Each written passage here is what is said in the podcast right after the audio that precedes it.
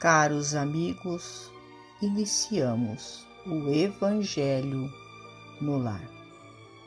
Rogamos a Deus, nosso Pai, a Jesus, médico de homens e de almas, o amparo e o auxílio, para que juntos possamos orar por nós e por todos os nossos irmãos necessitados.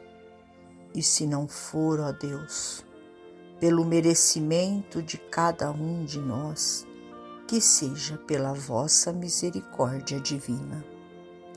E unidos nesta corrente fraterna, permitamos que os nossos amigos espirituais, trabalhadores da vitória do bem, adentrem os nossos lares, trazendo a cada um de nós a ação medicamentosa para o nosso corpo e para a nossa alma.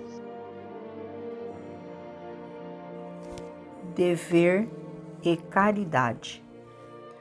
Partilhar o conteúdo de nossa bolsa com o irmão necessitado é dever, mas dar-lhe trabalho digno sem afetação de superioridade e sem exigência, para que ele se faça um servidor da vida tão digno quanto nós é caridade.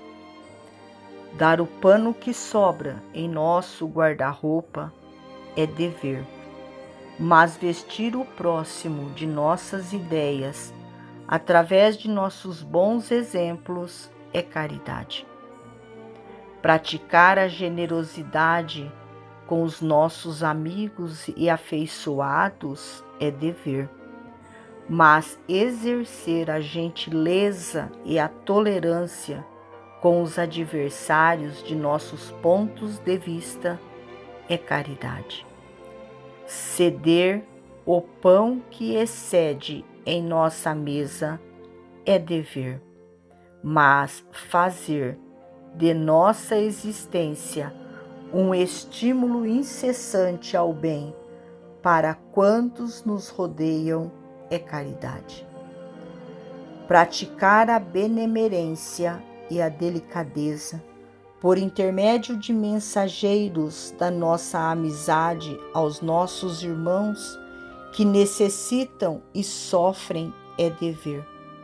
Mas seguir ao encontro dos nossos companheiros de luta, com o nosso esforço pessoal na plantação da alegria ou do reconforto é caridade. Criar planos de serviço para quem nos acompanha no roteiro de cada dia é dever.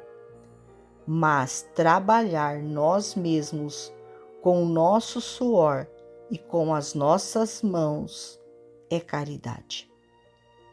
Não nos contentemos com o ensinar o bem. Isso é simples obrigação de nossa inteligência. Façamos o bem cada instante e em cada passo de nosso caminho, porque desse modo estaremos realmente assinalados como discípulos do benfeitor divino, que por devotar-se à caridade foi sentenciado à flagelação e à cruz, nas quais consagrou o amor como norma de felicidade e ressurreição para a humanidade inteira. Do livro Luz no Caminho por Emmanuel. Finalizamos a mais um Evangelho no Lar. Agradecidos a Deus, nosso Pai, a Jesus, médico de homens e de almas, a Maria de Nazaré, nossa mãe amorada, e aos nossos amigos trabalhadores da vitória do bem pelo amparo e pelo auxílio.